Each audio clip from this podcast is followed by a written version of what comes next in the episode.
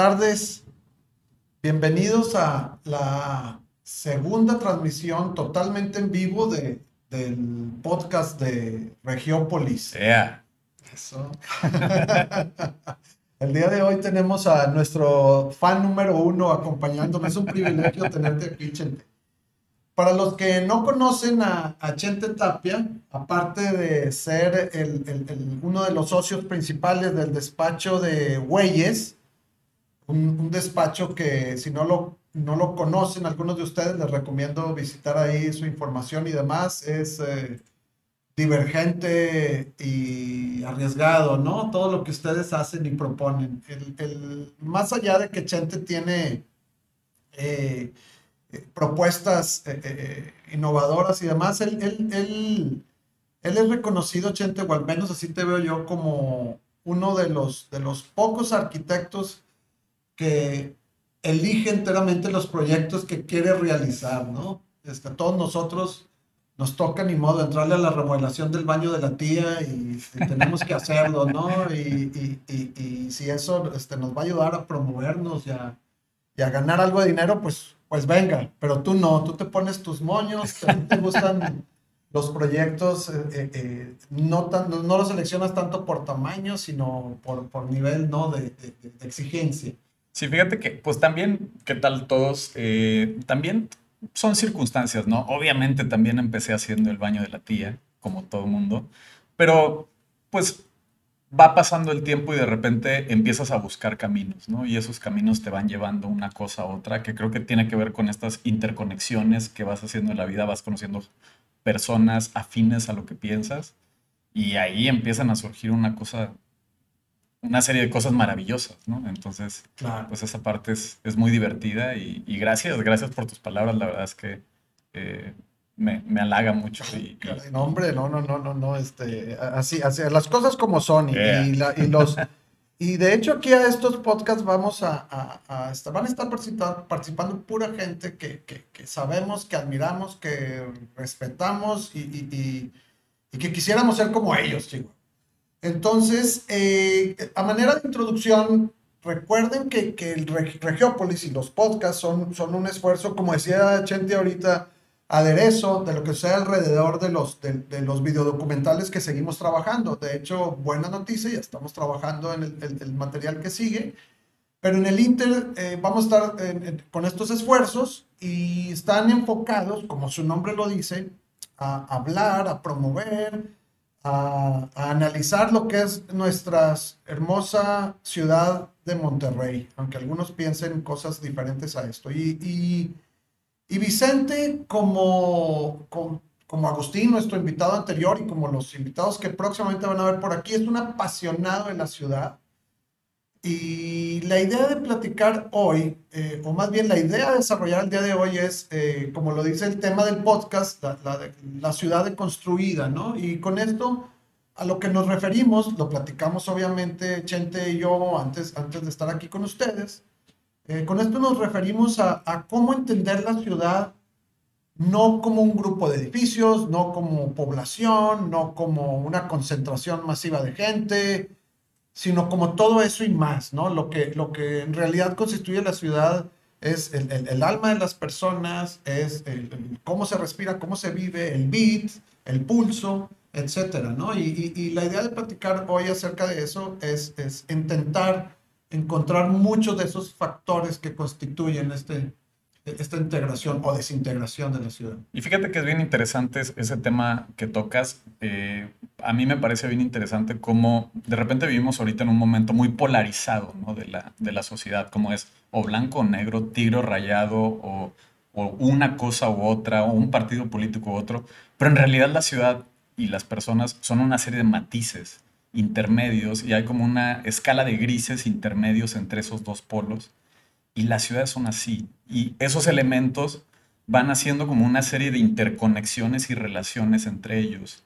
Siempre me parece bien interesante cómo para entender algo lo que hacemos es como de, construirlo, ¿no? Como que primero entiendes un cachito y luego ese cachito te da una imagen o una idea de, de qué es el todo. Pero luego tendemos a olvidar, a volverlo a poner en, en esa cosa que, está conectada con, con, todo lo demás y a veces se nos olvidan esas relaciones y yo creo que es bien interesante eso. Y se me hace bien interesante y los felicito mucho por este podcast, por intentar mostrarnos esos grises, o sea, hemos estado hablando muchísimo de, pues es que Monterrey es muchísimas cosas, hay muchísimas visiones y hay muchísimas personas que nos pueden dar versiones, posturas. Seguramente encontraremos hasta posturas encontradas y o divergentes. Y pues creo que lo que sería muy valioso de, de esto es que la resultante sea pues algo con mucho color y con muchas perspectivas de la ciudad, de la misma ciudad, de personas de distintas generaciones y hemos platicado muchísimo eso, ¿no? ¿Qué, perfiles deberían de estar aquí? ¿O a quién le hablas, ¿no? ¿O de qué vas a estar hablando? Entonces, a mí el tema de la ciudad me parece un gran pretexto, porque de alguna manera cabe todo y al caber todo, entonces, de repente puedes empezar a entender cómo el espacio, que es mucho de lo que nosotros hacemos, que es la arquitectura, eh, el espacio es es como este sistema o, esta plataforma para que sucedan estas interconexiones o estas relaciones. Así es. De, hecho, el término ciudad es abstracto, porque, pues, ¿qué es ciudad? Nosotros somos ciudad, ¿no?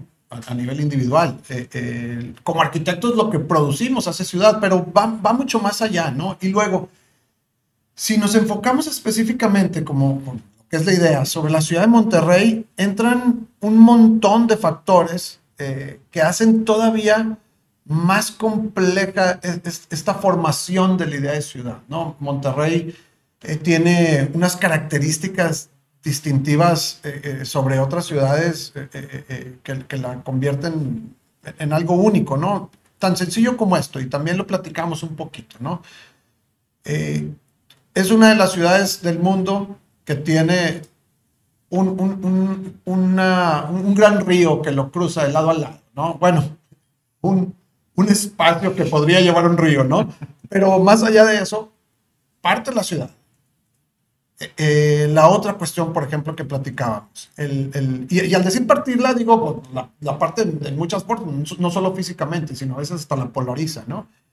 Y luego el, el asunto esto de los ecosistemas que platicábamos. ¿Cómo es posible, eh, o qué interesante, que si tú te subes en, un auto desde Villa de Santiago y conduces hasta Villa de García, pasas por un montón de, ecosistemas y, de paisajes eh, eh, diferentes, ¿no? Como es tropical, montaña, obviamente urbano, desierto y, pues no sé, ya nada más nos falta la tundra, ¿no? Aquí en Monterrey. Entonces es una, es una ciudad compleja, ¿no? ¿Cuáles serían, Vicente, ya para entrar en materia ahora sí, cuáles serían los, los, los, los subelementos en los que podríamos partir el, el, el, análisis sobre nuestra ciudad de Monterrey? Pues mira, hay, muchas maneras de clasificarlo eh, y, y, seguramente eh, lo que vamos a necesitar hacer para poder empezar a hablar de estos temas y de construirla es cómo hacer estos, estos grupos. Eh, un, como una gran partida y yo creo que uno de los grandes temas que se podría tocar en este podcast es todo este tema que, que tú comentas, ¿no? Todo nuestra relación con el medio ambiente y con, con el agua, ¿no? Con el, con el entorno natural. A mí hay ciertas cosas que me llaman mucho la atención, ¿no? Como estos, estas cosas que suceden que parecería que como que como regiomontanos no hemos podido entender. Eh, por ejemplo, nuestra relación con el río, ¿no? Como que nuestra relación con el río siempre con el río Santa Catarina. Con el río Santa Catarina y con algunos otros también, ¿no? Con algunos otros arroyos. Y... Con esos otros medio la entendemos más. Eh, de repente, tenemos, tenemos un complejo ahí. Sí, y, ha sido como esta relación de amor y odio, ¿no? Claro. Y, y, ese entendimiento del entorno natural creo que también es, eh, tiene que ver mucho con nuestras montañas, con el clima y pues de alguna manera creo que hemos estado construyendo esta ciudad con ciertas lógicas de capital muy interesantes, muy vibrantes que están atrayendo a muchas personas, pero también como que cada vez más yo siento un Monterrey que se estaba alejando, ¿no? De, ese sentimiento de la naturaleza. Fíjate que la pandemia de alguna manera empezó a reconectarnos con las montañas, empezó a reconectarnos con, con estos pequeños parajes porque te daban esa, esa pequeña libertad. Fíjate, tienes, tienes toda la razón de las cosas buenas que ha traído este, este, encierro.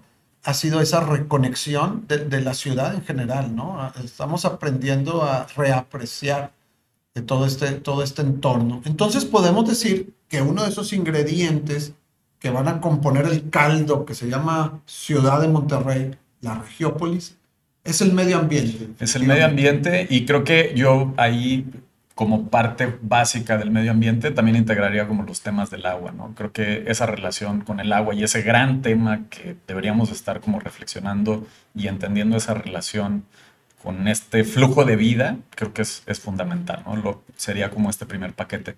Pero luego también hay, otros, hay otras cosas, ¿no? Como otro gran paquete que a mí siempre me ha llamado muchísimo la atención, yo me considero regio adoptado, llevo muchos años viviendo en, Monterrey. Qué interesante, fíjate, Agustín también es regio adoptado, nuestro invitado anterior, y yo, también soy regio adoptado, entonces, pero, pronto vamos a ver regios, regios de cepa, aquí sentados también, no se preocupen. Y, y, creo que también, por ejemplo, y hasta nos podríamos brincar a esa, esa parte que habíamos estado platicando, ¿no? Claro. Que es la parte de la migración, ¿no? Ese, es otro componente que tendemos a olvidar eh, o, a ningunear o a cerrar los ojos o hacernos de la vista gordo, pero es, eh, eh, definitivamente nos marca como ciudad. Y también hay como distintos niveles de migración, ¿no? Está es, normalmente cuando se habla de migración, todo el mundo primero, lo primero que conectamos es como este migrante que pasa, que va a Estados Unidos, pero la realidad es que Monterrey, por su auge, por su energía, ha traído a muchas personas también con muchísimo talento.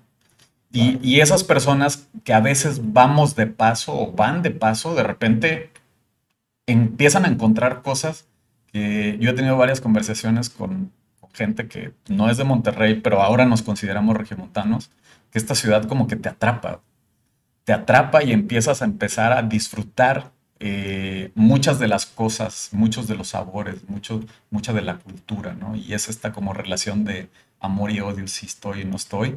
Pero ese tema de los migrantes creo que tiene esos distintos componentes y creo que es fundamental que estemos hablando de eso. Claro, sí, y, obviamente, como dices tú, estamos hablando desde el, desde el migrante que viene, no sé, de Sudamérica, tratando de llegar a Estados Unidos y que gran parte se quedan aquí y eso produce un montón de cosas buenas y malas como, como el migrante que llega a estudiar, porque pues, somos una ciudad ahora, ¿verdad? Eh, eh, con una, eh, una, cultura también académica, que llega a estudiar aquí de fuera de, de, de la ciudad y se queda, ¿no? Y, y ejerce. Todo eso, hoy por hoy nos empieza a ser ya la, la, la, cosmópolis, ¿no? Y, y, y, eso también va definiendo lo que, lo que es la ciudad. Entonces, el el, el, segundo ingrediente, bueno, otro de los ingredientes de, de, esta sopa es, es, migración.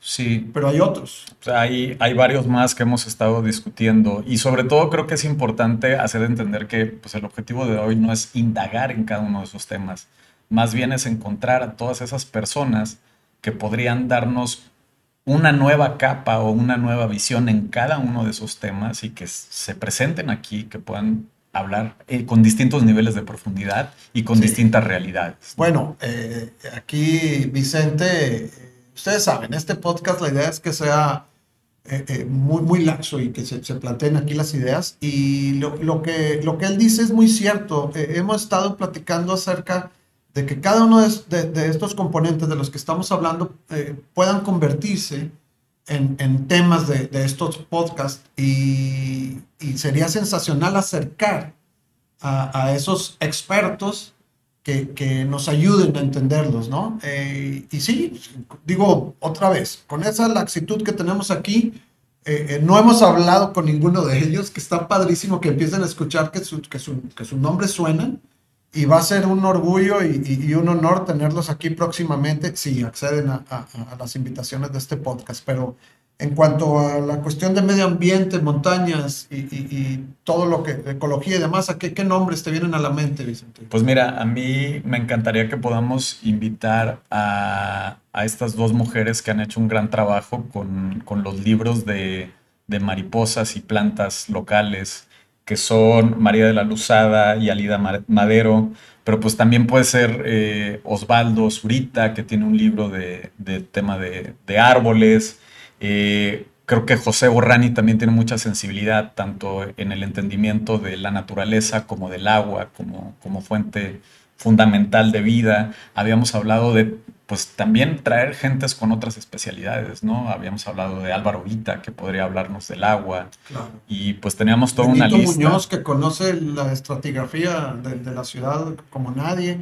Eh, tenemos muy buenos paisajistas, ya mencionaste algunos. Diego González también se sabe al revés y al derecho toda la flora, fauna y, demás. Y no se diga Claudia Arari, ¿no? Entonces, esas, esas mentes trabajando inquietas en este aspecto sería sensacional. Pues ya les tiramos bola a ver, a ver qué nos dicen más. Sí, sería fantástico que nos avienten también nombres, ¿no? De personas que tal vez nosotros no conozcamos y que, que sepan del tema y que podamos nosotros tener ahí eh, una referencia. En cuanto a migración es más complicado, es un tema eh, no, que no se domina fácilmente, pero, pero ¿qué, qué, qué nombres? Este, pues de los nombres que, que, que, yo tengo, tengo en mente es, eh, creo que Pablo Landa ha hecho varios, varios trabajos y varios talleres en torno a, a este tema.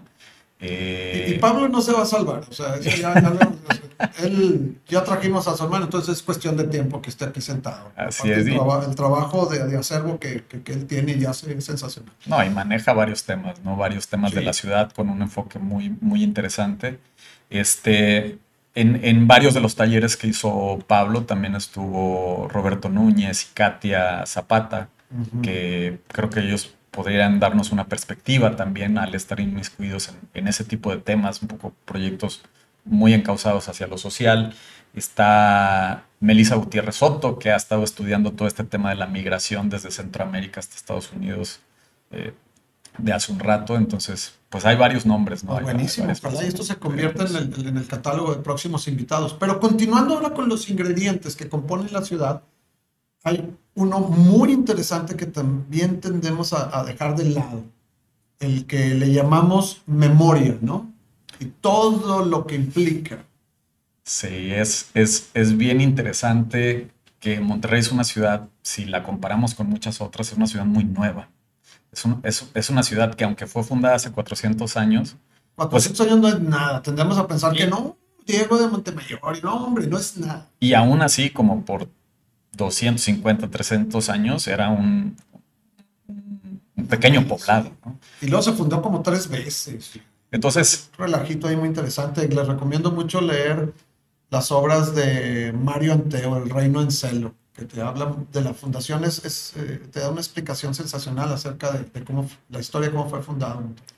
Y creo que en, ese, en términos de eso, en términos de memoria, eh, hay, también como varias temáticas, ¿no? Podemos estar hablando, hay ciertos proyectos que, como decías al principio, que nos inspiran, que, hemos estado viendo que son iniciativas de ciudadanos interesados en la ciudad como patrimonio moderno, que, lo está llevando Oscar Estrada y David Quiroga.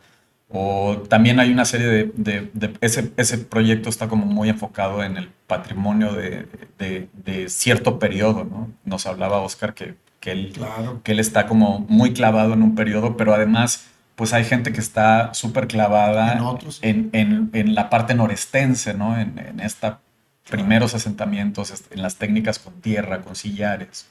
Y que, y que no solamente al hablar de memoria, no solamente tienes que hablar de arquitectura. Digo, somos arquitectos y nos va a apasionar y siempre vamos a sacar nuestra bandera. Pero puedes hablar de tradición, de cultura, de, de espacios que deberían de preservarse solamente por el hecho de que ahí sucedieron cosas que, que ni nos imaginamos, ¿no? Eh, pero sí, tenemos este, buenos representantes también que nos pueden ayudar a desarrollar todo este tema de la, de la memoria urbana, ¿no? Sí, varios cronistas. Creo que los cronistas podrían ser piezas importantes dentro de este, de este paquete. Y también, fíjate que hay eh, hay un tema en Monterrey con respecto a la memoria, que es una ciudad que, que de repente empieza a crear el progreso a partir de demoliciones. Y en las demoliciones se va, se va derrumbando cierto pasado, ¿no? Hay ciertas cosas del centro de la ciudad, de esas manzanas que estaban en la macroplaza, que ya no necesariamente recordamos, ¿no? Entonces, eh, esa relación o, la Alameda que tenía el doble de tamaño y ahora es la mitad y luego se demolió para poner una cárcel, pero luego esa cárcel se volvió a demoler o el Paseo Santa Lucía que empezó a abrir una grieta ¿no? dentro de ese eh, eh, tejido urbano y demolió para poder construir esos iconos que hoy son como las referencias de la ciudad, pero antes de eso había otra cosa. Entonces, este, este tipo de temas son súper interesantes que no todas las ciudades tienen, ¿no? ¿Cómo, cómo vas construyendo esta cultura, ¿no? ¿Cómo se va armando esto que pensamos de la ciudad? Claro, y ya para cerrar esto de, memoria, pues si no nos podemos quedar aquí las horas, pero otra vez como arquitectos nos rasgamos las vestiduras de repente por la demolición. Es un proceso, esto tiene que continuar, es cómo lo enfrentes, es lo importante y qué es lo que preserva, ¿no? A mí me, me interesaría mucho y ojalá algún día este, estuviera aquí sentado Hugo Valdés, que escribió este libro de El crimen de la calle Aramberry, en el cual tuvo que hacer un estudio exhaustivo de cómo funcionaba el, el, barrio antiguo y, y, y, y, cómo el corazón de Monterrey realmente fue permeando hasta, hasta que llegó a la colonia Independencia, del otro lado del río, y luego ahí se empieza a perder todo eso, ¿no? Y suceden otras cosas. Pero otro, otro ingrediente, ¿cuál sería más bien? Te lo pregunto a ti. Otro de esos ingredientes del, caldo. Eh, creo que los polos de desarrollo o los distritos, ¿no? Que de alguna manera tienen una, especie de estrategia de desarrollo urbano.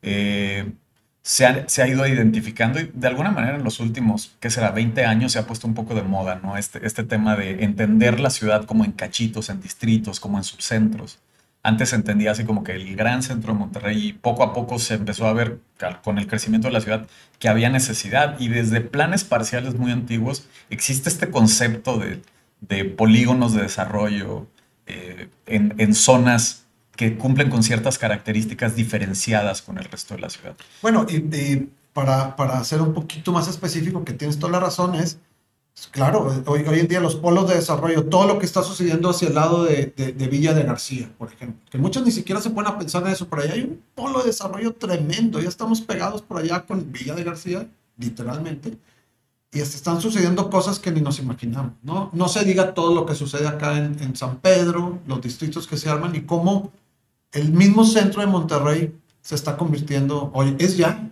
eso, ¿no? Con un poquito más de desorden, hay que tener cuidado y no estábamos preparados como ciudad para eso, pero está sucediendo. Y tienes razón, porque esos polos de desarrollo son, son los que van a jalar después toda esta, toda esta derrama económica, todo este trabajo, todo, que sucedan todas estas cosas, que finalmente se siga haciendo ciudad, ¿no? Es de donde están también las grandes inversiones.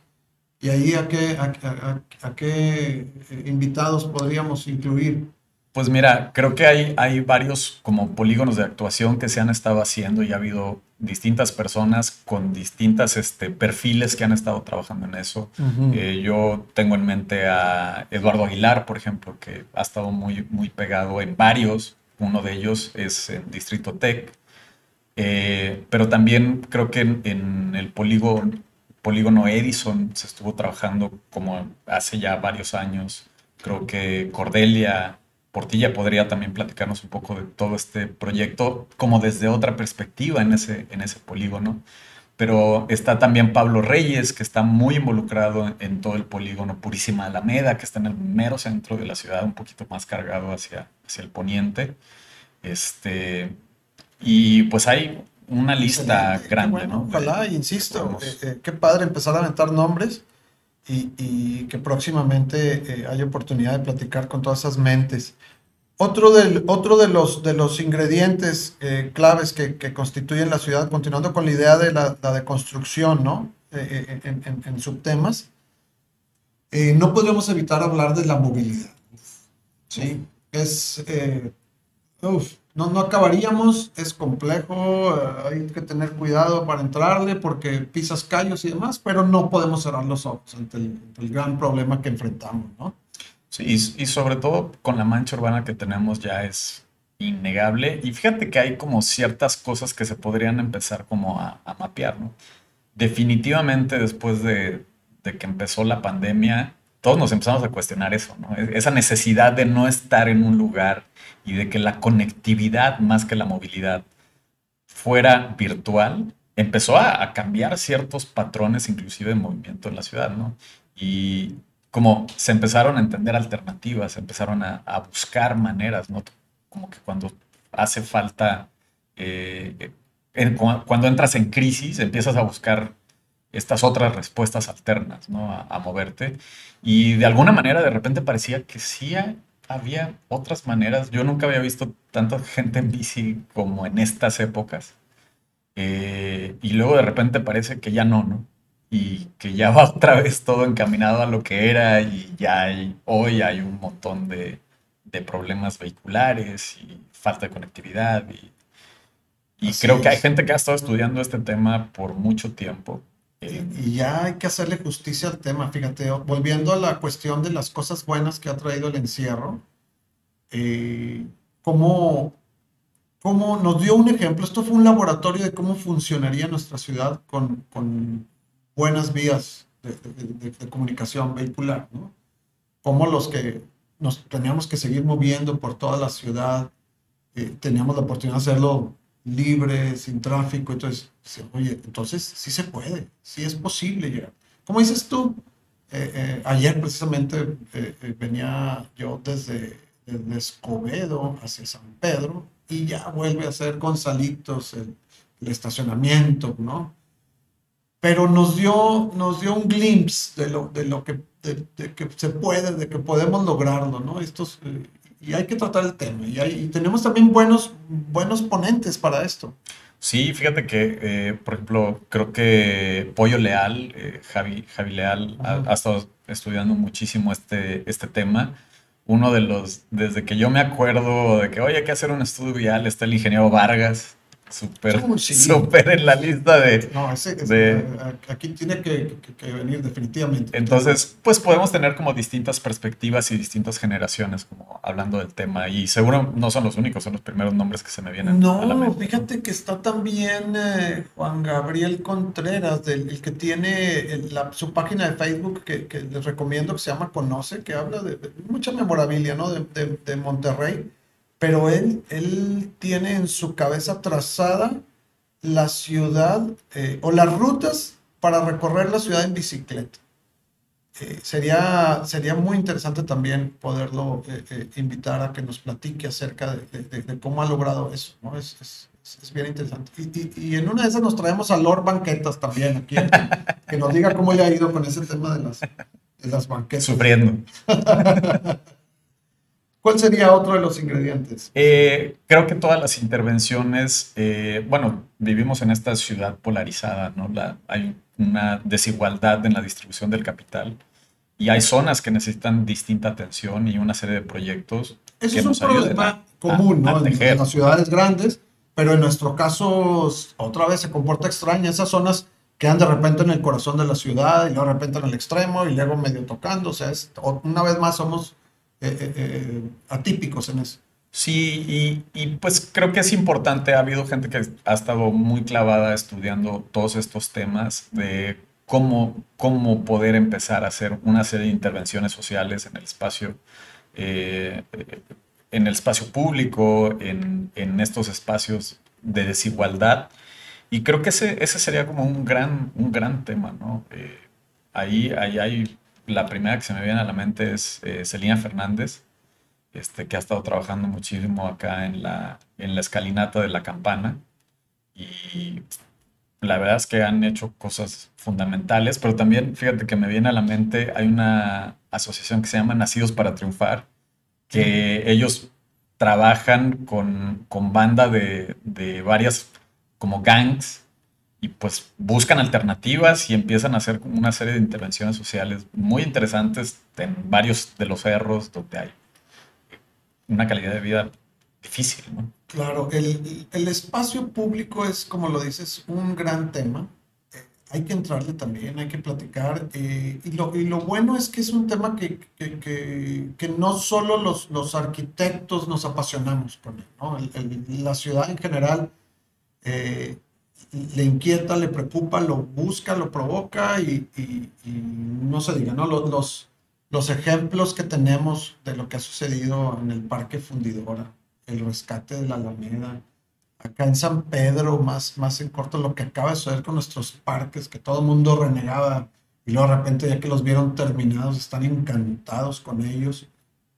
En los proyectos que, que, que se han hecho, como dices tú, en zonas más complicadas. Y fíjate que hablando de eso sería bien interesante poder invitar a, no necesariamente arquitectos también que nos puedan hablar de eso. ¿no? Eh, Luis Álvarez sabe mucho de este tema de, comunidad, más allá del placemaking, ¿no? de, cómo, cómo se, interactúa ¿no? la, sociedad y, cómo se conecta más allá, más allá de las vías. Y, el mismo, eh, me encanta seguir a, Aristeo Jiménez, fotógrafo, que, es, un, es, un, hombre que se ve que le, apasiona la ciudad y, y conoce sus plazas, ¿no? Y tiene como una especie de radiografías, ¿no? A través de su fotografía tiene una serie de, fotografías con una visión de Monterrey que no, no todos conocíamos o no todos conocemos. Y, así como dicen, no todos conocen, ¿no? Por, por cierto, eh, seguimos trabajando en el metropolitómetro próximamente, ¿no? ¿Qué tan metropolitano eres? Vamos a empezar con esa serie de preguntas en los próximos podcasts. Buena idea de, de Luis Álvarez por ahí. hay que traerlo hay que traerlo también, pero este, este, este hombre es una carpa enjabonada, a ver cómo le hacemos. Y, y, creo que de lo que hemos platicado tú y yo, Chente, antes de, de, esta oportunidad, eh, nos queda solamente el, el, el gran tema, no, no, no, sé si tú traigas algo más ahí Bueno, no, nos quedan dos temas, el, el social, ¿no?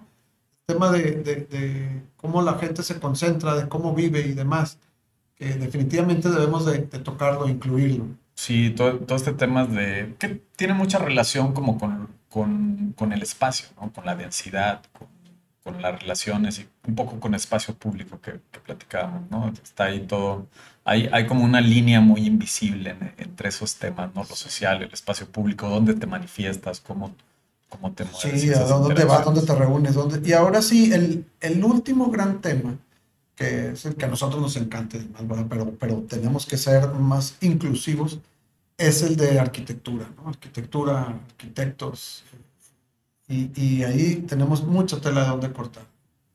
Fíjate que en arquitectura y arquitectos a mí me parece bien interesante porque también, pues, de alguna manera estamos muy involucrados en esos temas y podemos dar distintos matices, ¿no? Podemos dar matices desde los retos que nos enfrentamos. Eh, me pareció interesante cómo en, el podcast pasado de repente se clavaron como en la historia de un objeto arquitectónico, como habiendo tanta obra de Agustín, como de repente todo, imagínate, todo el podcast empezó a girar en torno como a una experiencia de la historia de una cosa, pero en algún momento podemos hablar de trayectorias, en otro momento se puede hablar de posturas. Eh, quisiéramos entender también como las ideologías, ¿no? O sea, cómo abordas tú con, qué filtros de tu mente abordas los proyectos, cuáles son como tus valores, cuál es tu filosofía de trabajo.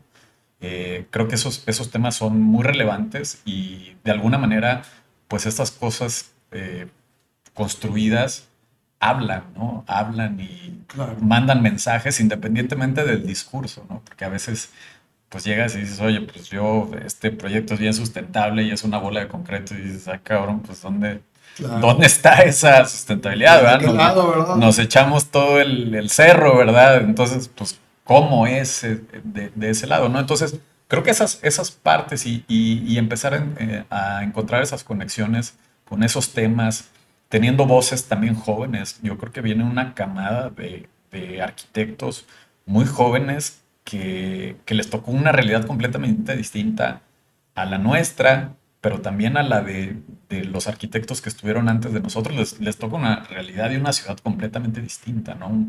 una, una oferta de, y una posibilidad de trabajo completamente distinta, que es muy, interesante. Así es. Fíjate que eh, hablando de, por ejemplo, de Agustín, que, insisto, en este podcast la, idea es que, las, las ideas surjan y, abierto.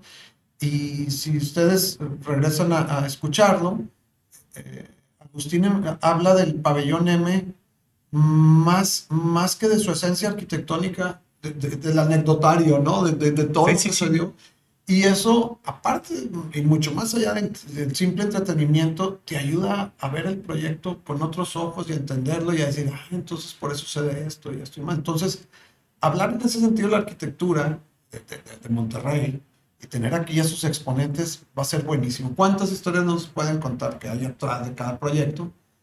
Y lo que dices tú, cómo los, los nuevos valores juveniles de la arquitectura sería muy bueno escucharlos, tenerlos aquí también. Ahí hay muchos, no podemos mencionar este, nosotros, son muchos. ¿Cómo están pensando enfrentarlo? ¿no? porque no, no pueden desligarse de todo lo que viene. Así es, pues. Y, y, que les va a tocar una serie de retos complejos también Sí, ahora que nosotros ya este, empecemos a, en, nuestro vuelo de crucero, les toca a ellos empujar y, es una propuesta bien interesante, ¿no? Continuar todo esto. Que, que es muy largo el tema, lo que platicamos tú y yo, cómo en Monterrey no hemos logrado generar escuela respecto a arquitectura, diseño arquitectónico, pero, pero tenemos nuestros esfuerzos y ahí vamos y parece que nos vamos acercando un poquito. Fíjate que también podríamos como hablar de muchas otras capas, ¿no? Creo, creo, que otra posible capa podría ser el tema de género. ese podría ser como otro gran tema que podemos estar, que estar tocando. Es un tema muy sensible en, la actualidad. Sería muy bueno entender como la perspectiva de la mujer y de todos los que tengan un, una, una, visión alterna de, su sexualidad, de su manera de entenderse y creo que ese, ese podría ser también como otro. Buenísimo, y ahora que hay tantas arquitectas buenísimas también. digo, en mi generación sí tenía compañías arquitectas y demás, pero por alguna otra razón no, no ejercieron, no, había tanto. Ahora este, es, es padrísimo verlas, este, son, son verlas desempeñándose, ¿no? Como arquitectas y, y, con toda la idea. Pues se nos acaba el tiempo, Vicente. ¿Qué, qué te gustaría decir para, para el cierre? ¿Qué te gustaría compartirnos? Que yo no lo hemos dicho ya pues creo que como regresar al, origen de, la charla, ¿no? Que este podcast, pues, va, a estar intentando hacer este esfuerzo por empezar a profundizar en algunos temas, en tener todas estas visiones, pero lo más interesante es luego hacer la juxtaposición de todo de nuevo para tener como nuevas visiones de la ciudad, nuevas intenciones, nuevas posturas, posturas radicales, estas cosas que de repente a lo mejor se van a encontrar o de repente nos van a dar claridad o de repente nos van a ayudar hasta entendernos, ¿no? Como, como dentro de, de esta, de esta urbe tan interesante y tan fantástica que es el área. La, la, mejor urbe del mundo. Eh, claro, si ustedes, eh, si ustedes lo cacharon, el, el, este podcast, además de hablar sobre, sobre Monterrey, eh, fue, desarrolló una especie de estructura o índice acerca de temas que podemos tratar más adelante y hemos aventado ya algunos nombres que, que, esperamos próximamente podamos tener aquí con nosotros. Si alguien escuchó su nombre y está interesado, de una vez ah, contáctenos. de una vez, mándanos un mensajito y lo agendamos. Si no, tenemos de todas maneras una buena cantidad de, de invitados previstos para continuar hablando de estos temas que, como decía al inicio, nos apasiona, ¿no? Nuestra y, y, como ese aderezo, creo, creo que es felicitarte a ti y a todo el equipo que empieza con, con todas estas ideas de, de, documentar. Y me parece fantástico también el uso de las herramientas, porque pues hemos hablado muchísimo que pues, la producción de un documental y, y tienes que llegar como un nivel de, de, de profesionalismo, pero el tiempo y el costo y la inversión. Y este tipo de charlas creo que pueden despertar cosas muy valiosas, muy interesantes, con voces múltiples, en un formato completamente distinto, que van a estar nutriendo aquella otra cosa que vamos a estar viendo. Así es. Entonces, eso, la verdad es que felicidades, Alex. Felicidades a todo el equipo que está ahí atrás, que no ven, pero ahí hay varios. Y este, pues enhorabuena con, con este podcast. Y gracias por la invitación. La verdad es que es, estos temas a mí me apasionan mucho. Y, te vamos a seguir viendo por aquí y de alguna manera Vicente está convirtiendo en nuestro jefe de contenido, ¿no? Porque él sí logró ahora sí que deconstruir la ciudad en, en, temas. Muchas gracias, buenas noches y nos vemos en un par de semanas más con, el, con nuestro tercer podcast. Les avisaremos con tiempo del tema. Gracias Vicente. Gracias Alex. Hasta luego.